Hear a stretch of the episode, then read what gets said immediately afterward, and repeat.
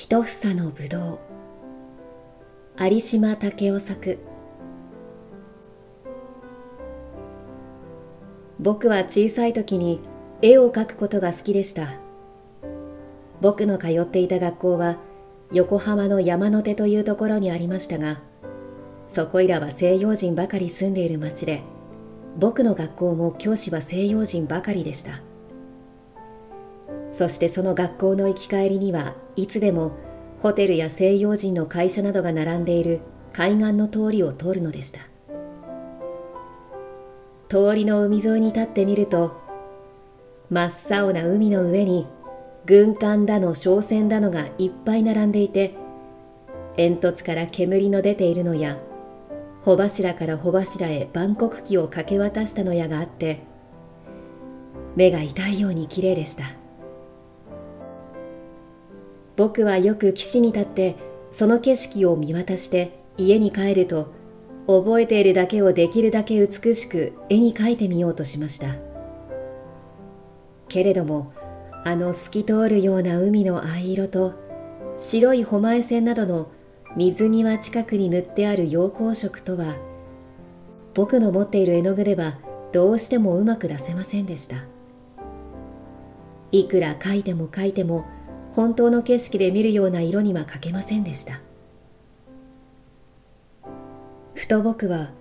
学校の友達の持っている西洋絵の具を思い出しました。その友達はやはり西洋人でしかも僕より2つくらい年が上でしたから背は見上げるように大きい子でした。ジムというその子の持っている絵の具は舶来の上等のもので軽い木の箱の中に12色の絵の具が小さな墨のように四角な形に固められて2列に並んでいました。どの色も美しかったが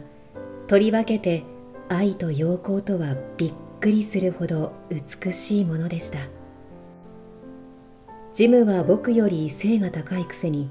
絵はずっと下手でした。それでもその絵の具を塗ると下手な絵さえがなんだか見違えるように美しく見えるのです。僕はいつでもそれを羨ましいと思っていました。あんな絵の具さえあれば僕だって海の景色を本当に海に見えるように描いてみせるのになと自分の悪い絵の具を恨みながら考えました。そうしたらその日からジムの絵の具が欲しくって欲しくってたまらなくなりました。けれども僕はなんだか臆病になってパパにもママにも買ってくださいと願う気になれないので毎日毎日その絵の具のことを心の中で思い続けるばかりで幾日か日が経ちました。今ではいつの頃だったか覚えてはいませんが秋だったのでしょう。ぶどうの実が熟していたのですから。天気は冬が来る前の秋によくあるように空の奥の奥まで見透かされそうに晴れ渡った日でした。僕たちは先生と一緒に弁当を食べましたがその楽しみな弁当の最中でも僕の心はなんだか落ち着かないでその日の空とは裏腹に暗かったのです。僕は自分一人で考え込んでいました。誰かが気がついてみたら顔もきっと青かったかもしれません。僕はジムの絵の具が欲しくって欲しくってたまらなくなってしまったのです。胸が痛むほど欲しくなってしまったのです。ジムは僕の胸の中で考えていることを知っているに違いないと思ってそっとその顔を見るとジムは何にも知らないように面白そうに笑ったりして脇に座っている生徒と話をしているのです。でもその笑っているのが僕のことを知っていて笑っているようにも思えるし何か話をしているのが今に見ろ。あの日本人が僕の絵の具を取るに違いないからと言っているようにも思えるのです。僕は嫌な気持ちになりました。けれどもジムが僕を疑っているように見えれば見えるほど僕はその絵の具が欲しくてならなくなるのです。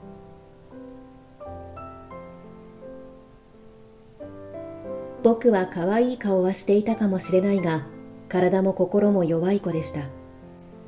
その上臆病者で言いたいことも言わずに済ますようなたちでした。だからあんまり人からは可愛がられなかったし友達もない方でした。昼ご飯が済むと他の子供たちは活発に運動場に出て走り回って遊び始めましたが僕だけはなおさらその日は変に心が沈んで一人だけ教場に入っていました。外が明るいだけに教場の中は暗くなって僕の心の中のようでした。自分の席に座っていながら僕の目は時々ジムのテーブルの方に走りました。ナイフでいろいろないたずら書きが彫りつけてあって手垢で真っ黒になっているあの蓋を上げるとその中に本や雑記帳や石板と一緒になって飴のような木の色の絵の具箱があるんだ。そしてその箱の中には小さい墨のような形をした愛や陽光の絵の具が。僕は顔が赤くなったような気がして思わずそっぽを向いてしまうのです。けれどもすぐまた横目でジムのテーブルの方を見ないではいられませんでした。胸のところがドキドキとして苦しいほどでした。じっと座っていながら夢で鬼にでも追いかけられた時のように気ばかりせかせかしていました。教場に入る鐘がカンカンとなりました。僕は思わずぎょっとして立ち上がりました。生徒たちが大きな声で笑ったり怒鳴ったりしながら洗面所の方に手を洗いに出かけていくのが窓から見えました。僕は急に頭の中が氷のように冷たくなるのを気味悪く思いながらふらふらとジムのテーブルのところに行って半分夢のようにそこの蓋を上げてみました。そこには僕が考えていた通り雑記帳や鉛筆箱と混じって見覚えのある絵の具箱がしまってありました。何のためだか知らないが僕はあっちこちを見回してから誰も見ていないなと思うと手早くその箱の蓋を開けて愛と陽光との二色を取り上げるが早いかポケットの中に押し込みました。そして急いでいつも整列して先生を待っているところに走っていきました。僕たちは若い女の先生に連れられて教場に入り命名の席に座りました。僕はジムがどんな顔をしているか見たくってたまらなかったけれどもどうしてもそっちの方を振り向くことができませんでした。でも僕のしたことを誰も気のついた様子がないので気味が悪いような安心したような心持ちでいました。僕の大好きな若い女の先生のおっしゃることなんかは耳に入りは入っても何のことだかちっとも分かりませんでした。先生も時々不思議そうに僕の方を見ているようでした。僕はしかし先生の目を見るのがその日に限ってなんだか嫌でした。そんな風で一時間が経ちました。なんだかみんな耳こすりでもしているようだと思いながら一時間が経ちました。教場を出る鐘が鳴ったので僕はほっと安心してため息をつきました。けれども先生が言ってしまうと僕は僕の級で一番大きなそしてよくできる生徒に「ちょっとこっちにおいで」と肘のところをつかまれていました。僕の胸は宿題を怠けたのに先生に名を刺された時のように思わずドキンと震え始めました。けれども僕はできるだけ知らないふりをしていなければならないと思ってわざと平気な顔をしたつもりで仕方なしに運動場の隅に連れて行かれました。君はジムの絵の具を持っているだろここに出したまえ。そう言ってその生徒は僕の前に大きく広げた手を突き出しましたそう言われると僕はかえって心が落ち着いてそんなもの僕持ってやしない。とついでたらめを言ってしまいましたそうすると34人の友達と一緒に僕のそばに来ていたジムが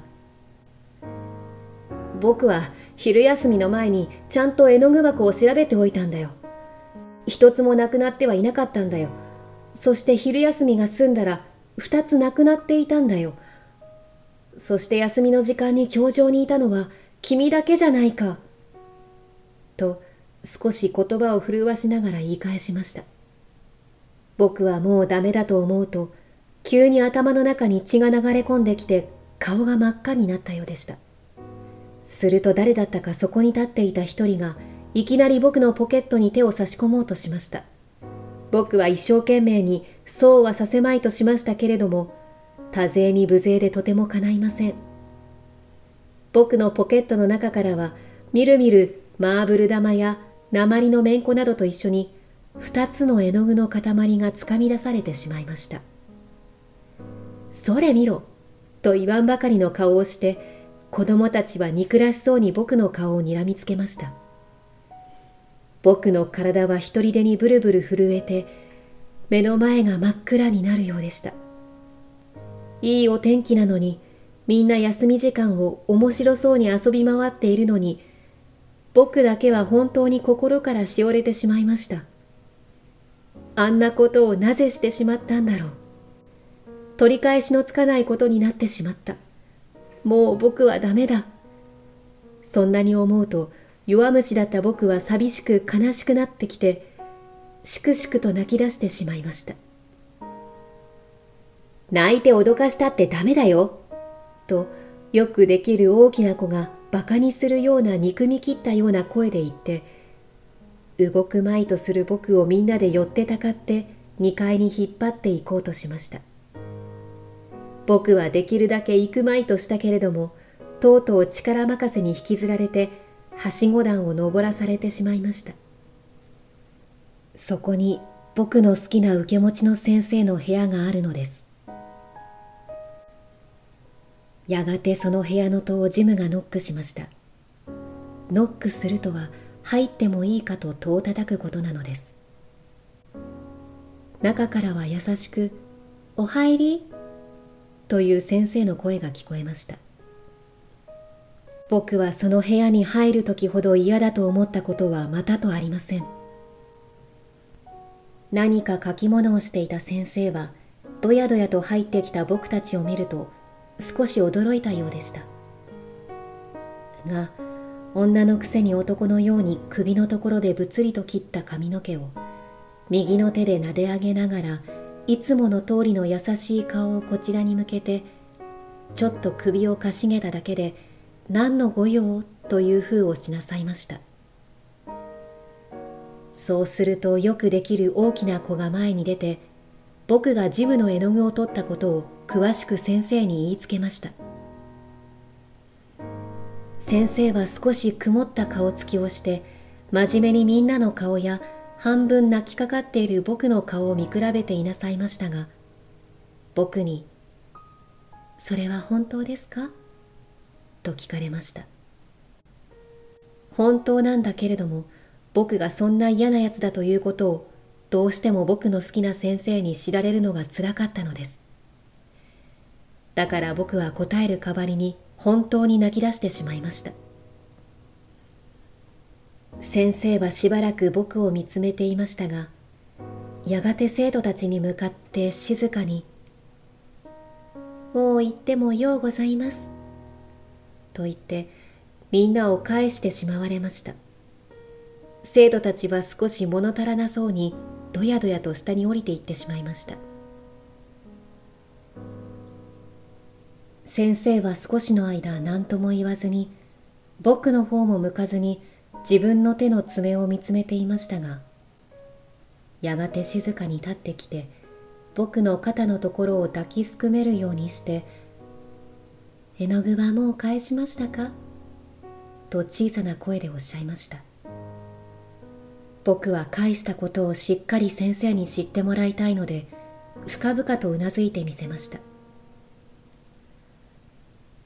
あなたは自分のしたことを嫌なことだったと思っていますか？もう一度そう先生が静かにおっしゃった時には僕はもうたまりませんでした。ブルブルと震えて仕方がない唇を噛みしめても噛みしめても泣き声が出て目からは涙がむやみに流れてくるのです。もう先生に抱かれたまま死んでしまいたいような心持ちになってしまいました。あなたはもう泣くんじゃない。よくわかったらそれでいいから泣くのをやめましょう。ね。次の時間には教場に出ないでもよろしいから私のこのお部屋にいらっしゃい。静かにしてここにいらっしゃい。私が教場から帰るまでここにいらっしゃいよ。いい？とおっしゃりながら僕を長椅子に座らせてその時また勉強の鐘が鳴ったので机の上の書物を取り上げて僕の方を見ていられましたが2階の窓まで高く這い上がったぶどうづるから一房の西洋ぶどうをもぎ取ってしくしくと泣き続けていた僕の膝の上にそれを置いて静かに部屋を出て行きなさいました。一時ガヤガヤとやかましかった生徒たちはみんな教場に入って急にしんとするほど辺りが静かになりました。僕は寂しくって寂しくってしようがないほど悲しくなりました。あのくらい好きな先生を苦しめたかと思うと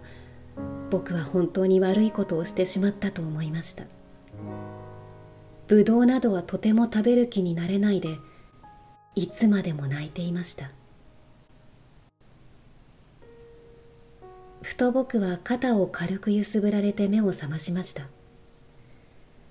僕は先生の部屋でいつの間にか泣き寝入りをしていたと見えます。少し痩せて背の高い先生は笑顔を見せて僕を見下ろしていられました。僕は眠ったために気分が良くなって今まであったことは忘れてしまって少し恥ずかしそうに笑い返しながら慌てて膝の上から滑り落ちそうになっていたぶどうの房をつまみ上げましたがすぐ悲しいことを思い出して笑いも何も引っ込んでしまいました。そんなに悲しい顔しないでもよろしい。もうみんなは帰ってしまいましたからあなたはお帰りなさい。そして明日はどんなことがあっても学校に来なければいけませんよ。あなたの顔を見ないと私は悲しく思いますよ。きっとですよ。そう言って先生は僕のカバンの中にそっとぶどうの房を入れてくださいました。僕はいつものように海岸通りを海を眺めたり船を眺めたりしながらつまらなく家に帰りました。そしてぶどうをおいしく食べてしまいました。けれども次の日が来ると僕はなかなか学校に行く気にはなれませんでした。お腹が痛くなればいいと思ったり頭痛がすればいいと思ったりしたけれどもその日に限って虫歯一本痛みもしないのです。仕方なしに嫌々ながら家は出ましたがぶらぶらと考えながら歩きました。どうしても学校の門を入ることはできないように思われたのです。けれども先生の別れの時の言葉を思い出すと僕は先生の顔だけは何と言っても見たくて仕方がありませんでした。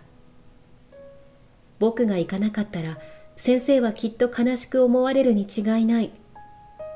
もう一度先生の優しい目で見られたい。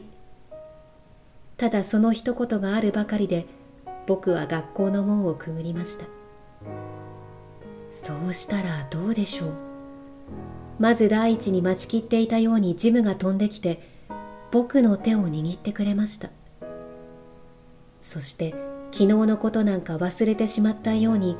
親切に僕の手を引いてどぎまぎしている僕を先生の部屋に連れて行くのです。僕はなんだか訳が分かりませんでした。学校に行ったらみんなが遠くの方から僕を見て「見ろ泥棒の嘘つきの日本人が来た」とでも悪口を言うだろうと思っていたのにこんな風にされると気味が悪いほどでした。二人の足音を聞きつけてか先生はジムがノックしない前に戸を開けてくださいました。二人は部屋の中に入りました。ジムあなたはいい子。よく私の言ったことが分かってくれましたね。ジムはもうあなたから謝ってもらわなくてもいいと言っています。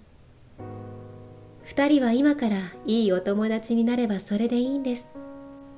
二人とも上手に握手をなさい。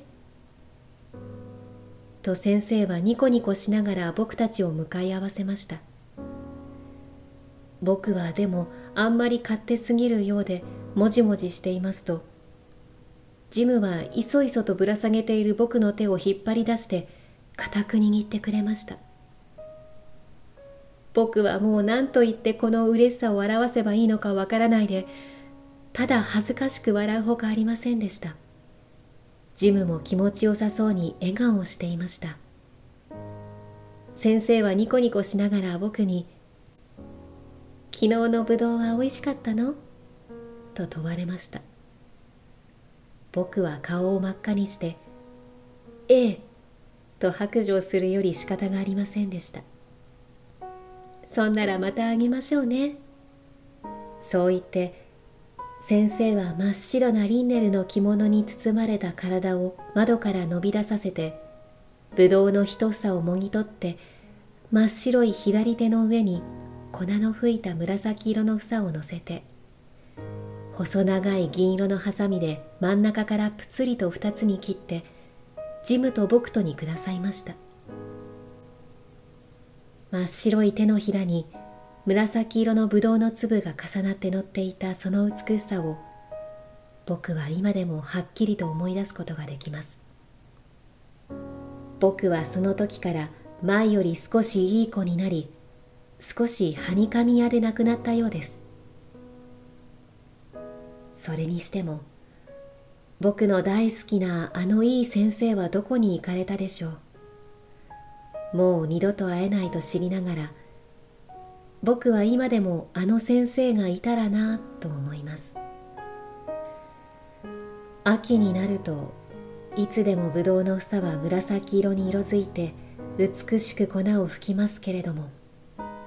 それを受けた大理石のような白い美しい手はどこにも見つかりません。